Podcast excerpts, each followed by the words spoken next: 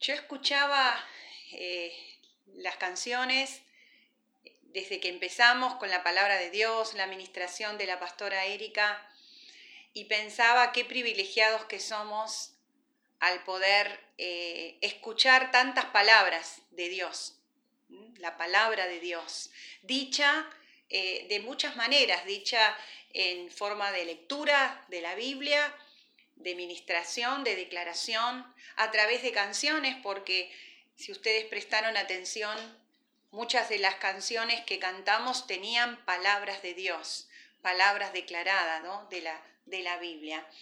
Y en estos días, eh, cuando en un momento se me cruza un pensamiento por la cabeza, ¿no?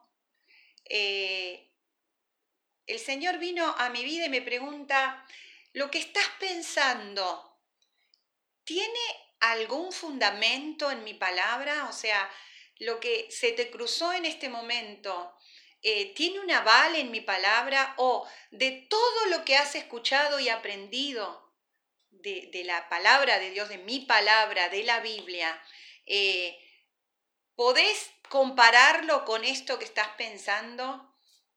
Y, fue gracioso porque yo dije, no, la verdad que no, no tiene nada que ver lo que estoy pensando, o sea, no, no puedo, no puedo eh, conciliar mi pensamiento con lo que dice la palabra y pensé, wow, qué tremendo, porque uno tiene conocimiento de la palabra, uno ha escuchado y Dios nos ha hablado de tantas, me ha hablado de tantas maneras, ¿no?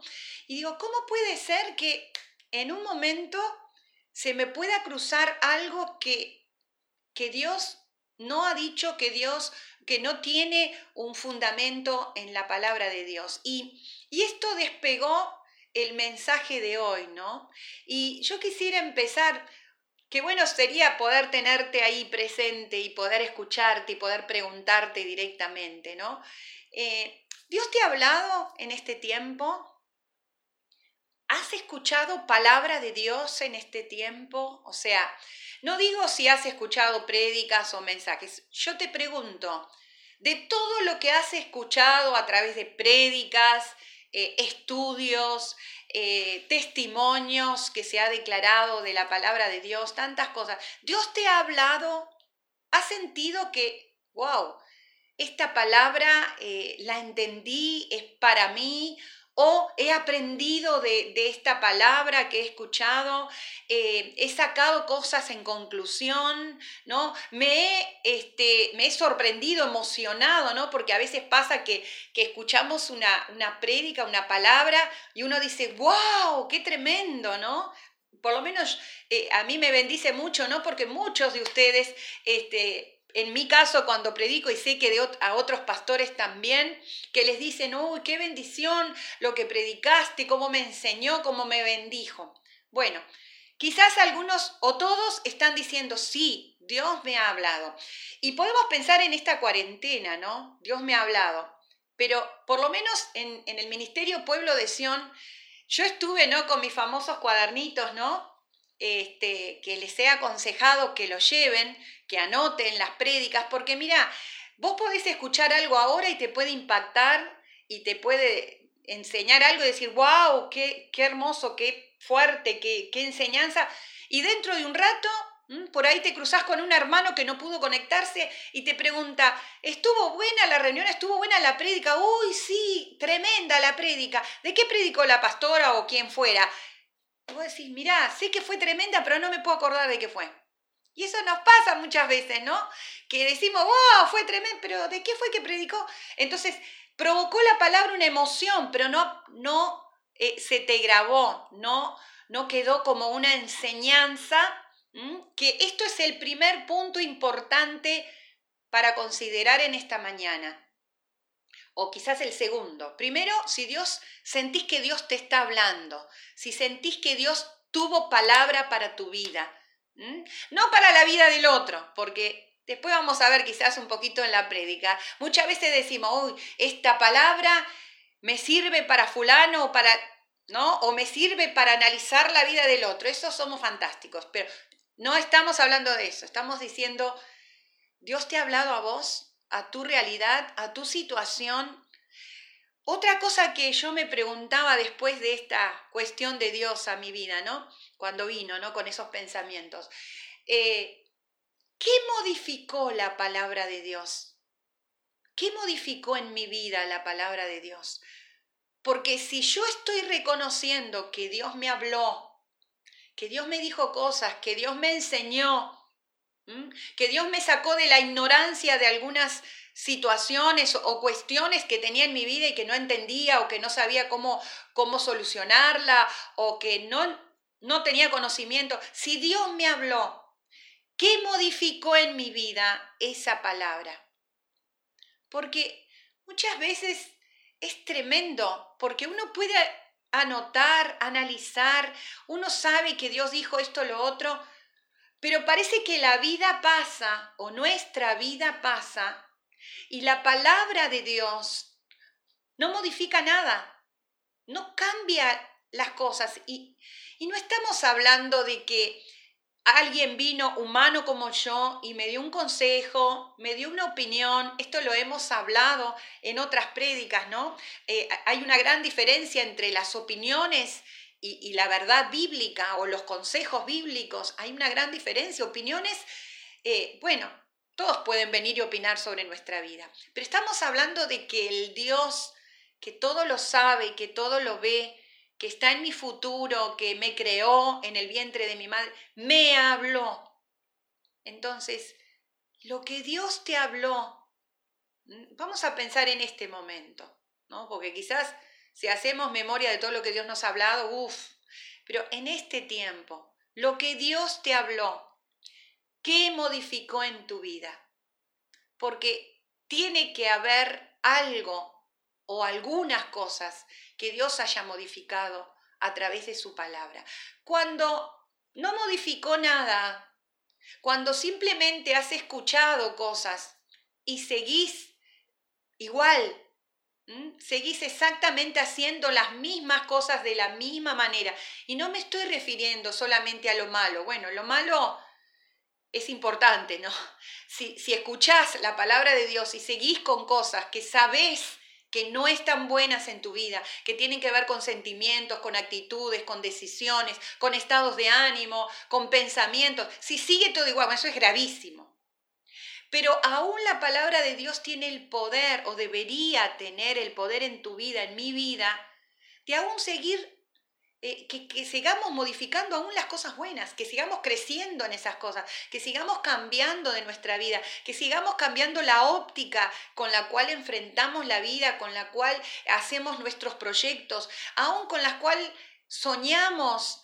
Eh, no sé, con la cual nos extendemos y pensamos en dónde vamos a estar en un tiempo, ¿no? Entonces, son esas cosas las que yo quisiera que consideráramos juntos en esta mañana, porque eh, realmente, hermanos, yo sufrí una conmoción en estos días. No puede ser que, que tanto conocimiento y tanta palabra Dios dé a nuestra vida y que eso no produzca una tremenda revolución de cambio en nosotros. Que no produzca cambios desde los cambios pequeñitos, pequeñitos, donde vos escuches que, no sé, tenés que cambiar tu forma de hablar y que y que empieces a hacer ese proceso de este, de este mismo momento. Vamos a la palabra de Dios, justamente. Vamos a la palabra en esta mañana, a ver si puede ayudarnos a considerar que quizás esta prédica sería, vamos a analizarnos ¿eh? En qué estamos haciendo con la palabra de Dios. Santiago, capítulo 1, si podés buscarlo y anótalo. Por favor, este es un consejo. Anótalo. Dios al transcurso de los tiempos le mandó, cuando Él hablaba algo, escribe la visión, escribe la palabra. Ahora yo te digo, esto tiene un fundamento, escribí, escribí lo que escuchás, analizalo, volvelo, volvelo a, a, a rebobinar en la semana. ¿eh? volvelo a leer, a escuchar nuevamente, ahora tenés las prédicas grabadas, volvelo a escuchar. Santiago capítulo 1, versículo 10, vamos a empezar a partir del versículo 19. Dice, hacedores de la palabra. Por esto mis amados hermanos, todo hombre sea pronto para oír. Pa, qué problema que tenemos los seres humanos, ¿no? ¿Qué problema tenemos los seres humanos para oír? ¿En cuántos problemas nos hemos metido? ¿Mm? Yo me he metido en muchos problemas por no tener la capacidad de oír, porque ¿no? Nosotros queremos, ay, necesito hablar, decir, explicar, eh, ¿no? A veces estamos aún escuchando algo y yo ya necesito decir otras cosas y ampliar y, corregir y, y, no sé, contradecir. Todo hombre sea pronto para oír. Tardo para hablar. Mire lo que dice, ¿no? Tardo, o sea, tómate el tiempo para hablar. Después que escuchaste, y acá vamos a meter todo, después que escuchaste la prédica, el estudio, después que escuchaste el consejo que está basado en la palabra de Dios, que no está basado en opiniones humanas, tomate un tiempo para hablar, tomate un tiempo para analizar lo que escuchaste, tomate un tiempo para cotejar eso que escuchaste con lo que te está pasando, con las cosas que, que vivís, con las cosas, con la forma como reaccionás, la forma como hablas, tómate un tiempo. Tardo para hablar, tardo para airarse, porque la ira del hombre no obra la justicia de Dios. Tranquilo, no vamos a hablar de, de, ira en esta mañana, porque es un tema bastante amplio la ira, ¿no? Pero vamos a quedarnos con las dos primeras consejos de la palabra. Tómate un tiempo para oír, analizar lo que escuchás y después tomate un tiempo largo para hablar. Y ahí mete hablarle al otro, hablarte a vos mismo. A veces nos hablamos a nosotros mismos, ¿no? Y pero yo, ¿por qué esto? Y porque yo debe... No, para. En silencio, ¿no? Hay un versículo que dice, guardad silencio ante Jehová. 21. Por lo cual, o sea, ya que vas a hacer eso, ya que vas a a tomarte el tiempo para oír y considerar. Oír adecuadamente es poder considerar lo que estoy escuchando. Por lo cual, desechando toda inmundicia y abundancia de malicia, recibid con mansedumbre, escuchen esta frase que es digna de considerar, recibid con mansedumbre la palabra implantada. Yo me, me detuve a oír esto que me decía el Señor. Recibí lo que se te implantó. Y yo pensé, Padre, ¿cómo? cómo? A ver, no tengo opción. Si algo se me fue implantado, no puedo recibirlo o no. Y el Señor me dice, pensá allí. Cállate la boca, volvé a leer. Recibí recibí. Y yo pensé, a ver, ampliame un poco el concepto de recibir. Porque uno dice, recibir, bueno, estoy escuchando, ahora estoy escuchando la prédica, estoy recibiendo. Pero recibir es más, un poquito más que solamente, bueno, escuché, recibí, me levanté y sigo igual, ¿no? Recibir es como los verbos que le dije, considerar, analizar, ponerlo en mí, cotejarlo con mi vida, decir en qué, Dios, ¿qué me estás hablando a mí? Porque si la palabra de Dios cuando es expuesta es para mí, acá no sé cuántos hay, no sé cuántas personas conectadas, pero te puedo asegurar que esta palabra, en mi caso, es para mí. Esta palabra es para vos. ¿Qué te está diciendo Dios en esta mañana? Cuando la palabra de Dios fue implantada en nuestra vida. ¿Mm? Después quizás vamos a, en, en otros pasajes que voy a mencionar, se te va a ampliar este concepto. Cuando vos recibiste a Jesús en tu vida, vino la semilla de la palabra de Dios, de la voz de Dios, de aquello que iba a ser tu dirección, de que te iba a marcar un camino. Eso fue implantado, vino como un chip ahí, ¿no? Que se te fue implantado. Ahora, ¿cómo pongo yo? ¿Mm? ¿Cómo yo aplico? ¿Cómo yo recibo esa palabra implantada? como lo dije. No es solamente ¿no? Eh, escuchada, sino que yo pueda empezar a elaborar, considerar y que esa palabra pueda empezar a hacer efecto en mi vida. Recibí con mansedumbre la palabra implantada. La mansedumbre, la palabra mansedumbre también me habla muchísimo. ¿Cuántas veces hemos peleado con la palabra de Dios, no? ¿Cuántas veces hemos discutido con la verdad de la palabra de Dios? ¿Cuántas veces hasta hemos cuestionado de que Dios de alguna manera se equivocó en lo que está diciendo? De que hay algo que falla, de que hay algo que no, esto no es así. Empezamos a, cuestionar tanto la palabra de Dios. Yo escuchaba hace unos días esto como un paréntesis, algo tremendo, y estamos buscando un libro que teníamos de todos los mensajes que tiene el idioma original de la Biblia, mensajes que están en letras ¿no? del idioma original, están en letras y el Antiguo Testamento habla de todo el Nuevo Testamento. Y eso no lo podría hacer un hombre, eso no lo podría hacer un ser humano común es el poder sobrenatural que tiene la escritura bíblica, que tiene la palabra de Dios. Por supuesto que hay cosas que nosotros podemos analizar y decir, pero che, ¿cómo es esto? No lo entiendo bien, pero el mensaje central que tiene que ver con la salvación, que tiene que ver con el cambio de tu vida, que tiene que ver con que vos vivas lo sobrenatural como natural en tu vida, está totalmente impreso claro y es a través de la ayuda del Espíritu Santo entendible. Ahora, si vos vas a empezar a cuestionar y a tomarlo, ¿no? Con ese poder de decir yo soy capaz de poder decir lo que está bien o mal de la palabra, eso no es recibirla con mansedumbre. Eso es recibirla pensando de que vos tenés una mejor idea que la de Dios, de que vos tenés un concepto que es más acertado, de que tus opiniones son mejores que las opiniones que están escritas y dejadas según el Salmo 119 para tu edificación, para que vos puedas ser guiado a la verdad, para que vos puedas llevar una vida que al que primero lo deje satisfecho es a vos mismo.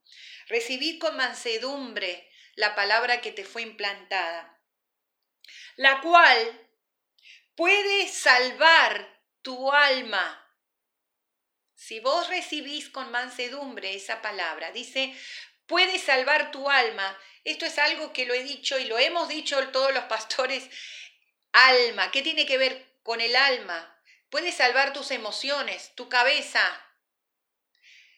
Yo estoy tratando con muchas personas en este tiempo. Y no sé si ustedes han escuchado, pero quizás sí, la mayoría, sobre el espíritu lunático. Y yo digo, el espíritu lunático está desatado en este tiempo. O sea, las cosas que afectan a la mente están más que nunca desatadas. La gente reacciona de una manera totalmente desacertada, eh, sin coherencia, sin congruencia, eh, se deja llevar por cualquier eh, opinión o cualquier cosa que se dicen sin analizar, sin nada. La palabra de Dios expuesta y recibida con mansedumbre puede salvar tu alma, puede salvar tu cabeza de que no te vuelvas loco, de que no te agarre la ansiedad, de que no te agarre esa sensación o situación emocional donde te desesperes, donde ya no sepas ¿no? qué hacer o que te agarre el miedo, puede salvar tu alma. Pero, los peros ¿no? que a veces surgen, pero sé hacedor de la palabra, ponela en práctica. Ponele en práctica lo que escuchás, el consejo que te damos, tus consejeros, tus pastores, que nos tomamos el tiempo para buscar de Dios y darte un consejo que esté acorde con la palabra. Ponelo en práctica. Trata de que esa palabra que escuchaste el domingo pasado, el miércoles, todas, yo me hice una lista de las cosas que Dios nos ha hablado en este tiempo, ¿no? Eh, nos ha hablado de paz, nos ha hablado de vivir el reino, nos ha hablado de su voluntad, nos ha hablado de cómo adorar, nos ha hablado de dones, de talentos. Y yo a veces en conversaciones, en escuchar algunas cosas que se dicen o se reaccionan digo, ¿dónde quedó? ¿Dónde quedó todo lo que escuchamos? ¿Cómo se entendió lo que Dios habló? Porque no puede ser que después de todo lo que Dios nos habló, actuemos así o sigamos teniendo este tipo de reacciones. La palabra de Dios puede salvar tu alma en este tiempo. Porque si alguno es oidor, perdón, pero sea hacedor de la palabra y no tan solamente oidores, dice, engañando, engañándoos a vosotros mismos. Tremendo esto de que si yo solamente escucho y eso no modifica nada en mi vida, yo me estoy autoengañando. Y yo puse un, no para asustar, no para eh, provocar miedo, para nada, sino para decirte algo. Nosotros vamos a ser juzgados, o sea, nuestra vida por Dios va a ser considerada o sea, lo que hiciste bien o mal, de acuerdo a la luz que vos tengas. ¿Qué significa esto? Que de acuerdo al conocimiento que hayas recibido de la palabra, lo que vos hayas escuchado, Dios te haya enseñado a través de todas las maneras, vos vas a ser juzgado de acuerdo a eso. Entonces esto nos da más responsabilidad, decir, no, yo no sabía que esto no era bueno, o yo no sabía que había que hacerlo así, o no, yo no, no lo entendí. La misma palabra dice que aquellas cosas que vos no, no entendiste totalmente, el Espíritu Santo viene y te revela y te enseña y te vuelve ¿no? a redargullir o te vuelve a, enseñar, te vuelve a decir de otras maneras aquello que Dios ya te ha hablado. Entonces, Acá dice, si vos solamente oíste y no lo hiciste y no lo pusiste en práctica y eso no cambió tu vida, a ver, te estás autoengañando. Y dice, porque si alguno es oidor de la palabra, pero no hacedor de ella, este es semejante al hombre que considera en un espejo su rostro natural, o sea, te ves a vos mismo siempre, seguís con esa misma realidad porque él se considera a sí mismo, el análisis de tu vida lo haces vos. Entonces llegás a tus propias conclusiones. No, yo estoy bien. Yo estoy en lo correcto. Yo estoy actuando bien. O somos jueces para nosotros mismos. No, bueno, yo hago esto, pero fulano lo hace peor. Ah, bueno, yo hablo de esta manera, pero mira el otro cómo habla. Ah, pero yo actúo así y por ahí me vienen y me dicen que estoy mal, pero mira que ellos, los que ministran, los que predican, los que... Eso es como ver tu propio rostro en el espejo, tus propios análisis, y te estás autoengañando, porque eso no te sirve. El que te debe analizar, la que te debe analizar, dice, es la palabra de Dios, porque Él se considera a sí mismo y se va y luego olvida de cómo era. Mas el que mira atentamente en la perfecta ley, la ley de la libertad, y persevera en ella. Y persevera en ella, no siendo oidor olvidadizo, sino hacedor de la obra, este será, mira, muy, muy, muy, muy feliz. Eso es lo que dice la palabra. Aquel que se analiza de acuerdo a la palabra. Mira, si vos vas a considerar tu vida o vos vas a comparar tu vida con la vida de otros, siempre, ¿no? Eh, generalmente uno se compara con, la, con el que no está haciendo las cosas bien, ¿no? Es difícil que uno diga, voy a comparar mi vida con aquel que está haciendo las cosas correcto, con aquel que está, que, ¿no? que es cabal, que actúa bien, que decide bien, que a pesar de las circunstancias actúa bien, reacciona bien. No nos comparamos generalmente con ese. Nosotros nos comparamos con el que está haciendo las cosas mal o con aquel que vemos que falla, ¿no? Entonces decimos, bueno, yo estoy bien. Bueno, ahí te estás mirando en tu propio espejo. Te estás autoengañando. Pero aquel que se compara, dice, en la ley de la libertad. Me encantó esto. La, la palabra de Dios te hace libre. La palabra de Dios te libera de aquellas ataduras mentales que tenés, de aquellas ataduras físicas, de aquellas ataduras, no sé, de lo que sea, pone vos ahí. Esa es la verdadera libertad. La palabra de Dios te hace libre, porque la palabra de Dios está muchísimos escalones más que tus propios conceptos. Entonces, eso es lo que verdaderamente te va a hacer libre. Quizás has buscado por un montón de lugares, ¿no? A través de filosofías, a través de opiniones, te has fundamentado en teorías de hombres que te siguen eh, haciendo estar en la misma condición que quizás estabas años atrás, con los mismos pecados, los mismos errores, las mismas angustias, parados en, en el mismo lugar. Ahora, si vos mirás en la perfecta ley, la ley de la libertad, ella te va a hacer, dice acá, bienaventurado. Bienaventurado es lo que dije, muy, muy, muy feliz. Eso es bienaventurado. Eh, Jesús, me encanta la comparación que hizo, ¿no? En Mateo 7:24 Jesús dijo, el, aquel que oye la palabra y la pone por obra, o sea, la ejercita, la, aplica para su vida, vive de acuerdo a, la palabra. Dice, yo le voy a comparar a aquel hombre que hizo su casa sobre la roca. ¿No?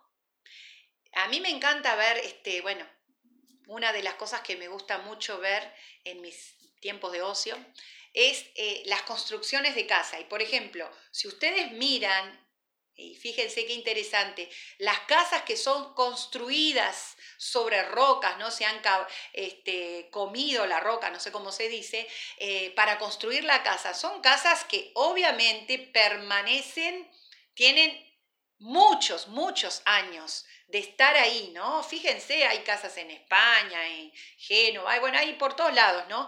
Este, y son interesantes porque permanecen son casas muy, muy antiguas que conservan sus estructuras porque están bien construidas con, un soporte muy seguro. Entonces vienen las inclemencias del tiempo, tormenta y ahí están, ¿no? Y uno las puede ver a través de generaciones. Jesús dijo, aquel que escucha la palabra y la pone en práctica es como esa casa. Va a permanecer ¿eh? a través de las situaciones, de los problemas, de las dificultades, va a permanecer firme. Es ese hombre que construyó su casa. Hay dos casas que construimos nosotros. Nuestra casa espiritual, que somos nosotros mismos. Y cabe la pregunta en este tiempo. En medio de estas inclemencias que han venido, de todo tipo, de todo tipo, ¿cómo está tu casa? ¿Cómo estás vos? ¿Cómo están eh, tus seguridades o dónde están tus seguridades? ¿Cómo está tu esperanza? También hablamos en este tiempo sobre la esperanza.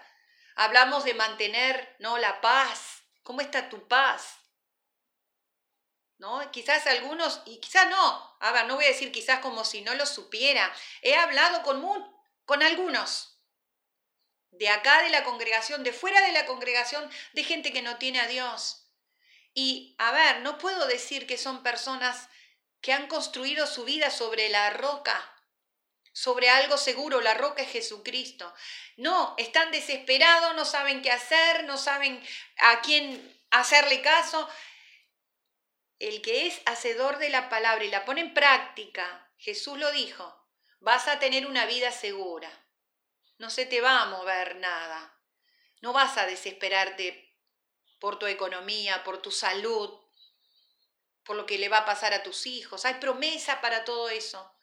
Hay promesas para todas las situaciones que vivimos en la palabra, ¿no? Y Jesús lo aclaró muy bien, ¿no? Y él mismo lo dijo, vendrán muchas cosas, pero tu casa no se moverá. La segunda casa que construimos es nuestra familia.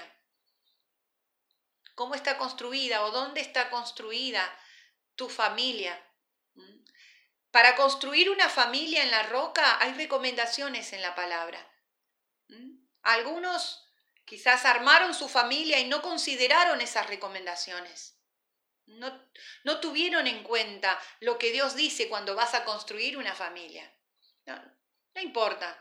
Yo, a mí me gusta esto, quiero lo otro, me pongo, no sé, a ver, para los jóvenes, me gusta esta chica, no me importa que sean, Ahora, ¿qué dice la palabra? La palabra tiene recomendaciones para saber cómo construir una familia sobre la roca. No significa que esa familia no va a tener dificultades, no va a tener problemas, no va a tener momentos terriblemente dificultosos, pero dice, Jesús lo dijo, van a venir problemas, van a venir dificultades, van a venir momentos de dolor, de incertidumbre, pero esa casa no se va a mover.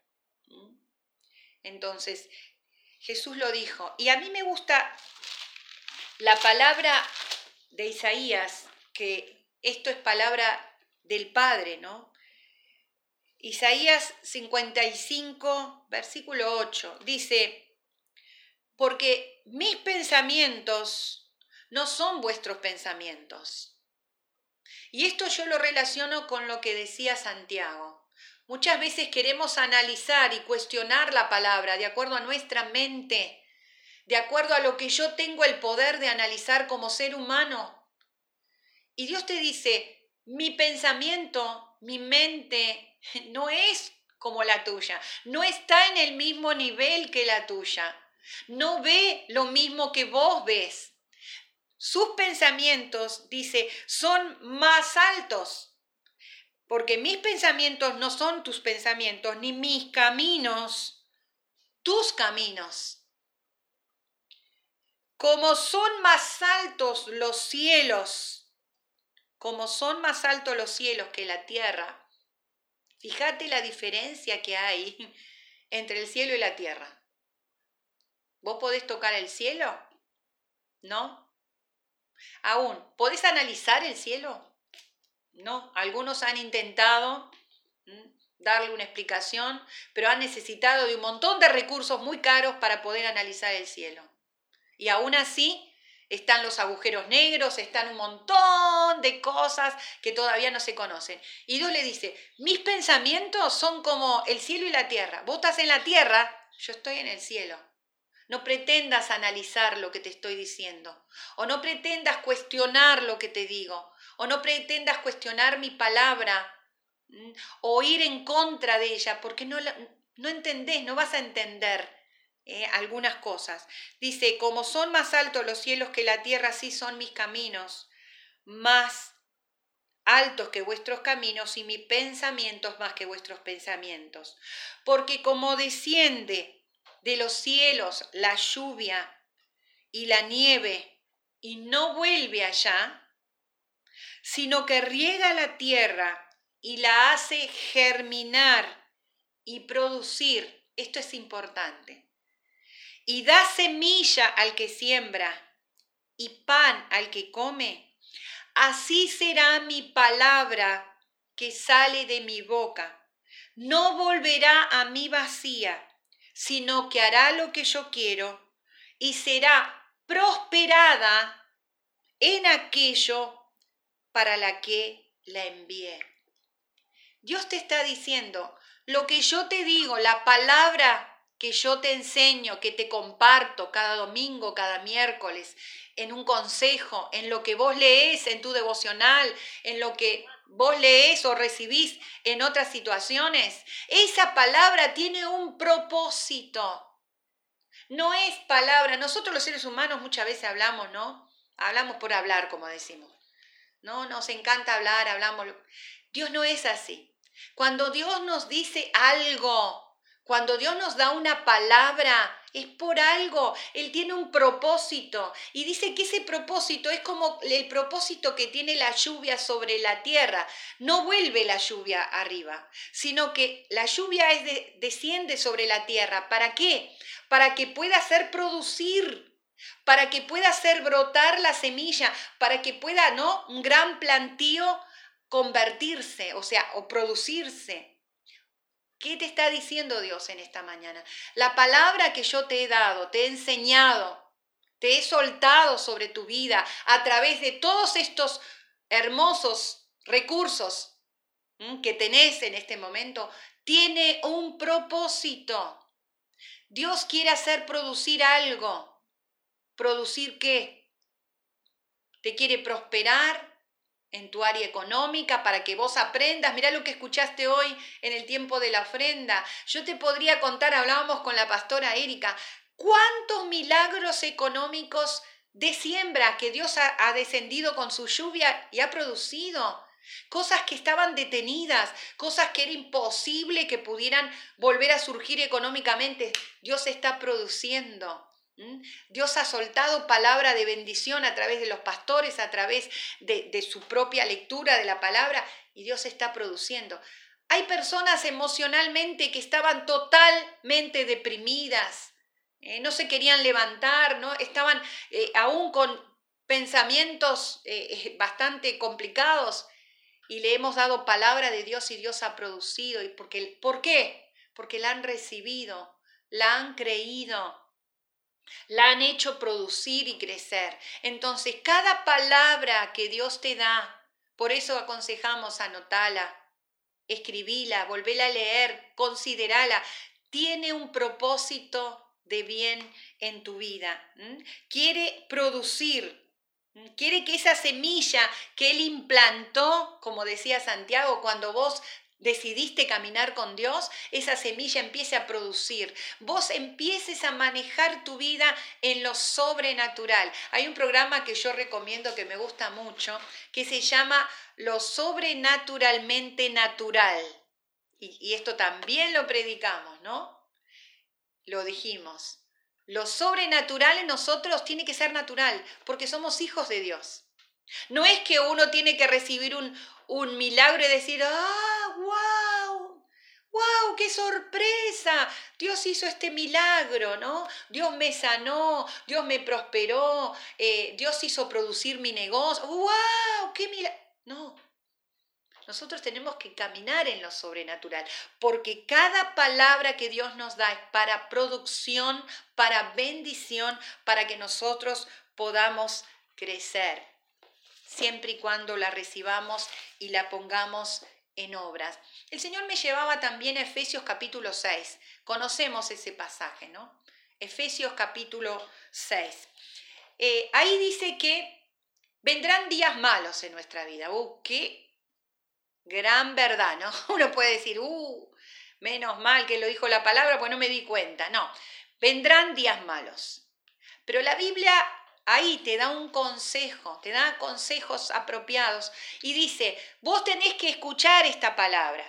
El mismo Efesios capítulo 6. ¿Para qué? Para que en el día malo vos puedas resistir y después que pase el día malo, porque el día malo pasa. La situación mala pasa, no dura para siempre, puedas estar, dice, firme. O sea, después que pasen las situaciones negativas que estamos viviendo, vos puedas estar ahí en la roca, puedas estar firme. Ahora te da algunos consejos y te advierte en primer lugar, toda la lucha que tenés vos como hijo de Dios no es contra seres humanos.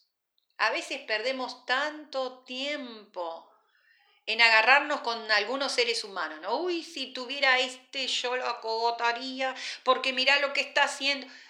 En Efesios capítulo 6 dice que nuestra lucha no es contra los seres humanos. Y ponele vos ahí el nombre del ser humano que sea, ¿no? Gobernantes, eh, no sé. A quien quieras poner en este tiempo. No pierdas tiempo agarrándote con ellos, porque la lucha no es con ellos. Dice la palabra de Dios. Dice acá, es con huestes espirituales de maldad en las regiones celestes, contra gobernadores, ¿no? O sea, contra todo lo que viene de la parte del mal que toma a los seres humanos porque no tienen cuerpos, porque no son, no se pueden corporizar en la tierra, toman a esas personas para hacernos mal. Pero la Biblia dice, tranquilos, esa lucha es contra ellos.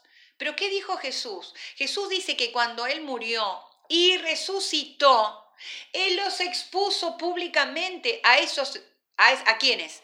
¿A los humanos? No, a los a todas las huestes espirituales de maldad en las regiones celestes y los dijo, a todos ustedes, hey, les muestro a todo el mundo espiritual que yo los vencí. Y hay una forma de nosotros, los hijos de Dios, acá en esta tierra, poder vencerlos o poder sobrellevar esa lucha que nos hace. Y voy a mencionar algunos versículos para no leerte todo Efesios capítulo 6. El versículo 14 dice que nosotros tenemos que estar ceñidos los lomos con la verdad. Ceñidos quiere decir como, viste, cuando vos te ceñís algo, te apretás algo, es tenerlo seguro. ¿no? Ceñite con la verdad. ¿Qué es la verdad? La palabra de Dios. Lo que estamos hablando. Ceñite con la verdad, porque si vos no tenés la verdad de Dios, mira, te voy a dar una mala noticia. Vos no vas a poder sobrellevar las situaciones que estás enfrentando ahora y las que vienen. No puedo mentirte, no es que esto va a decir, esto va a ser divino, el mundo va a cambiar y todo. No, el ser humano cada vez está peor y la misma Biblia lo dice. La maldad cada vez se va a agrandar más, el ser humano cada vez va a ser más egoísta, más egocéntrico, el ser humano solamente va a pensar en sí mismo. Entonces, para lograr las cosas propias, que se corra quien se cruza en el camino porque lo va a pisar, lo va a destruir para quedarse con lo suyo. Entonces cada vez va a ser peor. Ahora acá la Biblia dice, tranquilos, la lucha viene de ese mundo espiritual que yo ya vencí. Cíñanse con la verdad, o sea, agárrense de la verdad, de la palabra de Dios. Vivan de acuerdo a la verdad para poder resistir y hacerle frente a eso. Versículo 16 tomen el escudo de la fe. Yo lo he dicho muchas veces en mis prédicas. Estamos en una de las batallas de la fe de nuestra vida. Hay muchas, ¿eh? La, vida del Hijo de Dios es una batalla de fe que va creciendo, que, va, que debe ir creciendo. O sea, si vos pasás esta batalla y vencés y salís firme y salís seguro, ¿eh? vas a tener un montón de herramientas y tu fe va a crecer para enfrentar lo que viene. Uy, lo que viene va a ser peor. No importa porque yo he adquirido madurez, he adquirido fe, he adquirido confianza, he adquirido palabra. Yo me tomo ¿eh? del escudo de la fe. Ahora, la palabra de Dios dice que la fe, ¿cómo viene? ¿Cómo viene la fe? Hay gente que dice, ay, pastora, yo no tengo fe. Claro, porque la palabra viene, la, fe viene por el oír y el oír de la palabra. Y yo agregaría, y el oír y el poner en práctica la palabra. Vos no vas a poder tener fe si vos no tenés conocimiento de la palabra, si vos no tenés esa arma poderosa de eh, lo que dice la palabra. Eh, el enemigo viene esto y te vas a quedar sin trabajo. No, porque la palabra dice, hay salario para tu trabajo. Jeremías. ¿eh? Y porque te vas a enfermar y te vas a morir. No, porque la palabra dice que Él es mi sanador y Él va a estar conmigo. Bueno, si te enfermaste, bueno, todas las cosas me van a ayudar para bien, porque esto tiene un propósito. Y esto no es vivir fuera de la realidad, al contrario, es vivir en la realidad, es vivir en lo que Dios ve. Entonces, tomate el escudo de la fe. Llenate de la palabra de Dios para poder sobrellevar. Versículo 17. Toma la espada del Espíritu. Y ahí mismo te aclara. La espada del Espíritu que es la palabra de Dios. La espada es aquello con lo cual vos te vas a defender. En este tiempo te vas a tener que defender muchísimo, muchísimo, porque el enemigo te ve un ladito débil y por ahí te va a atacar, porque más que nunca, dice la Biblia, que Él anda alrededor tuyo. Él no puede llegar a vos, ojo. Esto es un concepto equivocado que tenemos que cambiar los hijos de Dios. El enemigo me tocó, el enemigo me hizo... No, no, si el enemigo te tocó, el enemigo te enfermó algo o te sacó algo es porque vos le diste lugar. Porque el enemigo no se puede acercar a vos cuando vos tenés claro el concepto de defensa. Vos tomaste, vos te ceñiste con la verdad, vos tenés segura, la palabra de Dios dice esto. Vamos a pensar en nuestro gran ejemplo. El ejemplo que es, no podemos decir nada en contra, que fue Jesús. Jesús vino a ser 100% humano. Y cuando en tu mente te diga, bueno, Jesús era Jesús, sacalo porque esto es una mentira. Y justamente es una mentira del enemigo hacerte pensar que Jesús no era igual a vos. Jesús era igual a vos, 100% humano. Y cuando Él fue a salir, ¿no? A, cumplir el propósito, hablamos de propósito hace unos días, cuando Él vino a salir a cumplir el propósito, Él pasó la peor prueba la peor crisis de su vida. Y en esa crisis él fue tentado en todas las cosas que vos y yo somos tentados. Claro que uno a veces lee, ¿no?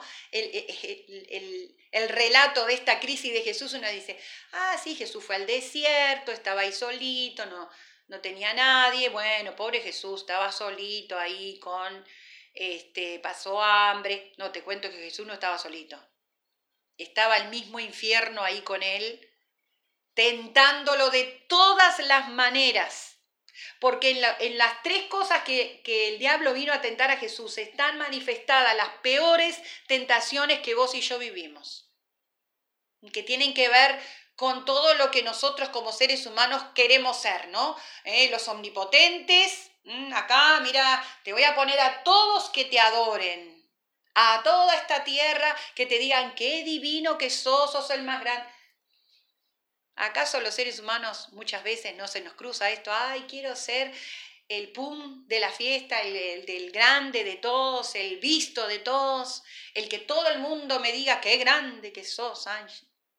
Bueno, y en otras cosas, como el hambre, cuando él lo vino a tentar, ¿no? Con, con el hambre, el hambre no era solamente hambre de comer algo, era todos, ahí estaban representadas todas las tentaciones de los apetitos carnales que tenemos vos y yo, que no es solamente la gana de comer algo.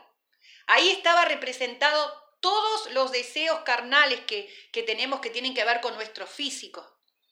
Ahí vino Satanás a tentarlo a Jesús. ¿no? O sea, Jesús tuvo la peor crisis, la muchísimo peor que la crisis que vos y yo estamos viviendo en este tiempo donde nos sentimos que, wow, qué tremendo. No, nada que ver.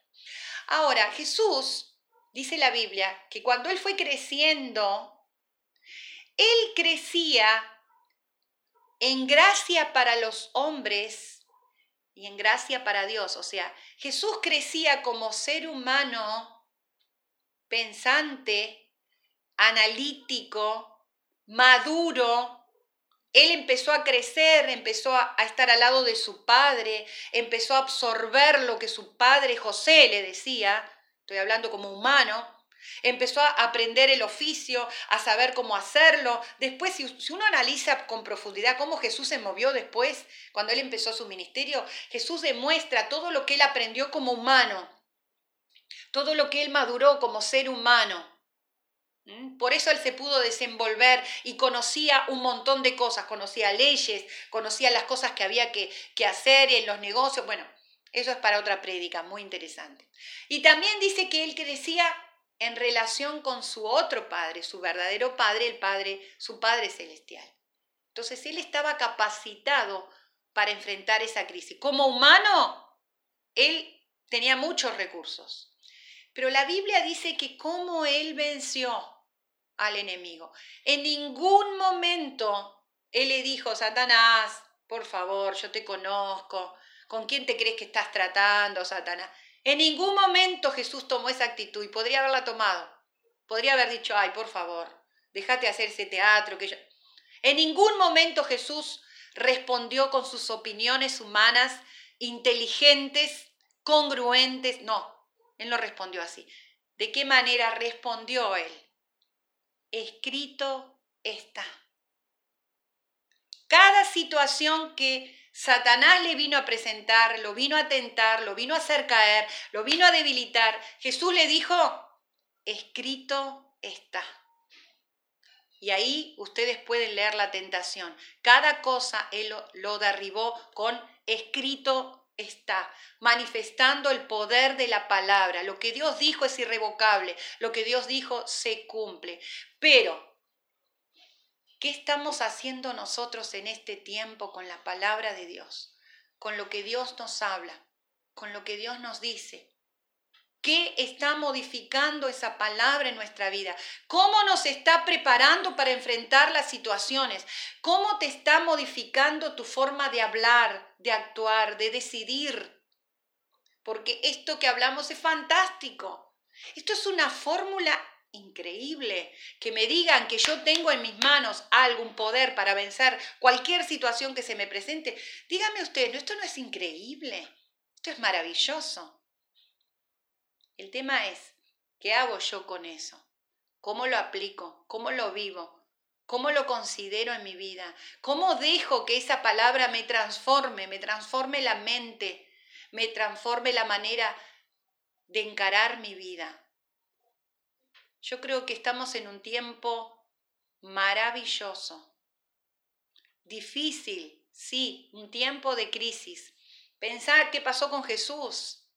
Jesús después que salió del desierto, empezó a sanar, empezó a multiplicar, maravilloso lo que dijo Erika, ¿no? La matemática de Dios. Jesús lo empezó a hacer, fue Jesús el que hizo.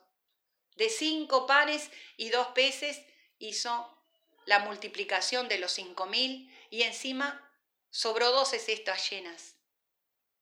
¿Cuánto te está sobrando en este tiempo? ¿Cuál es la matemática que estás usando? no tengo nada, no puedo nada, he perdido todo. No, no, como hijo de Dios, cambia. Vos tenés todo y tenés la oportunidad de activar lo sobrenatural, que es real. ¿Cómo se aplica? ¿Cómo se vive? Oyendo la palabra de Dios, poniéndola en práctica. Poniéndola en práctica.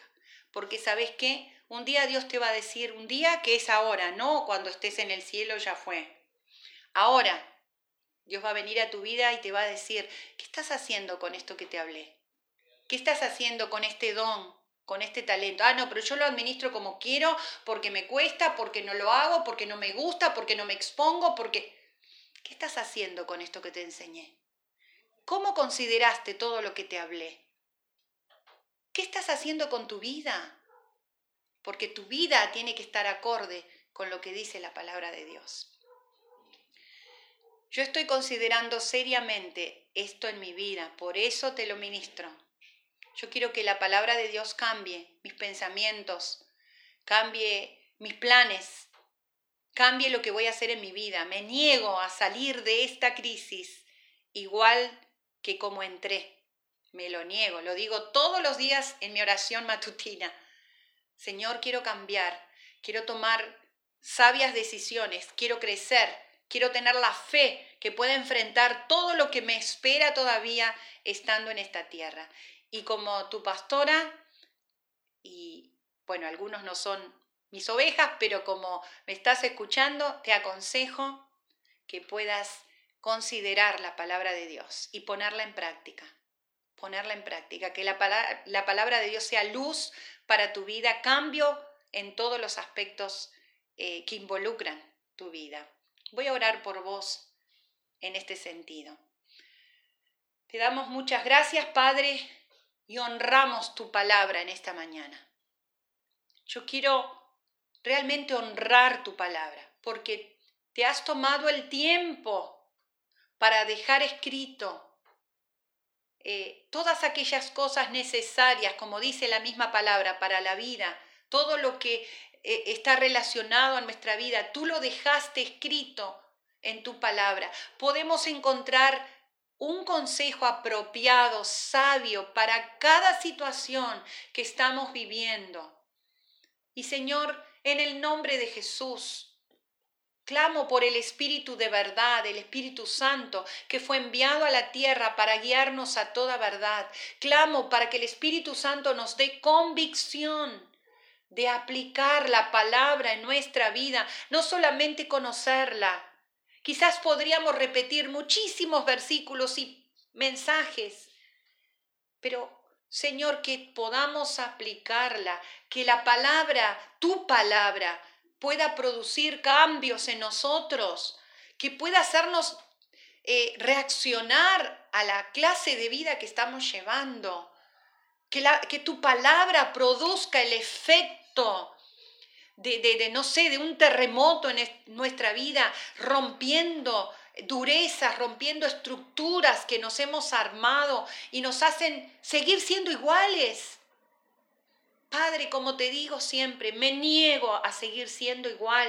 Quiero crecer, quiero madurar, quiero alcanzar cada promesa, quiero vivir en lo sobrenatural como algo natural en mi vida, no sorprendiéndome tanto por un milagro que a veces es pequeño aún que haces, porque tú haces tremendos milagros que yo por lo menos no he visto todavía. Y quiero verlos, quiero verlos, Señor el poder de tu palabra pueda ser reconocido y vivido en cada uno de los que me están escuchando en esta mañana, que pueda producir ese efecto de cambio en cada uno de nosotros.